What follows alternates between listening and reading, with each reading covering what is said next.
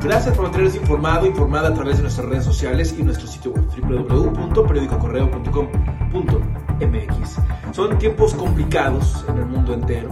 Cuando hablamos de Guanajuato, es increíble que a unos días de la fase 3, como lo han anunciado ya autoridades federales, eh, podamos encontrar en distintas calles, en distintos callejones, en distintas eh, colonias de nuestro estado, gente que no toma la más mínima medida precautoria en torno al tema del coronavirus.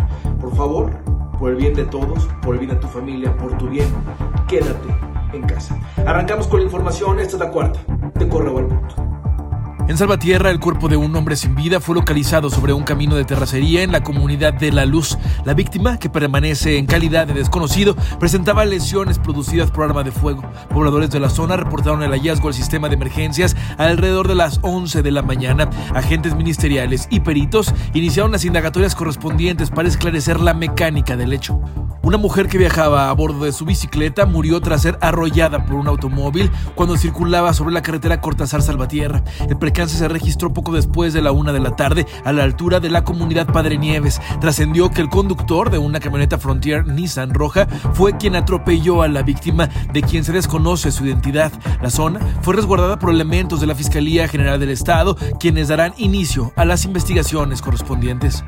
En Celaya, una fuerte movilización policiaca se registró sobre la avenida Lázaro Cárdenas luego de que un elemento de tránsito y vialidad fuera secuestrado por sujetos desconocidos. Versiones indican que la víctima circulaba en la unidad 1610 sobre dicha avenida alrededor de las 2 de la tarde, siendo interceptado por los secuestradores en un semáforo en dirección al eje Juan Pablo II.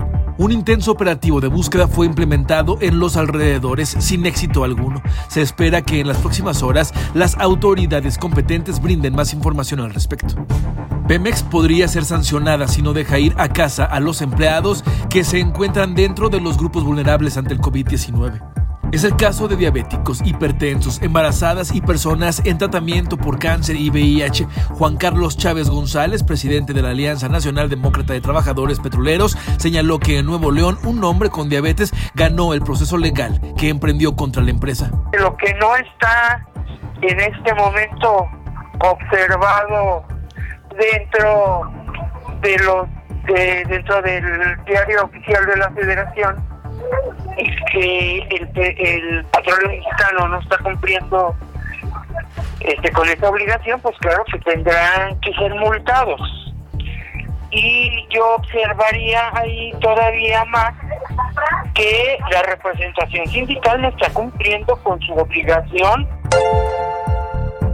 Marta, una enfermera jubilada, recauda apoyo en especie para los residentes del Hospital de Petróleos Mexicanos, donde ella trabajó. Son alrededor de 15 los residentes que trabajan por turno atendiendo el brote de coronavirus que requieren insumos básicos. A través de WhatsApp circula un audio donde se solicita apoyo para la causa. Los donativos pueden ser entregados en la caseta de vigilancia del Hospital Petróleos Mexicanos durante la noche.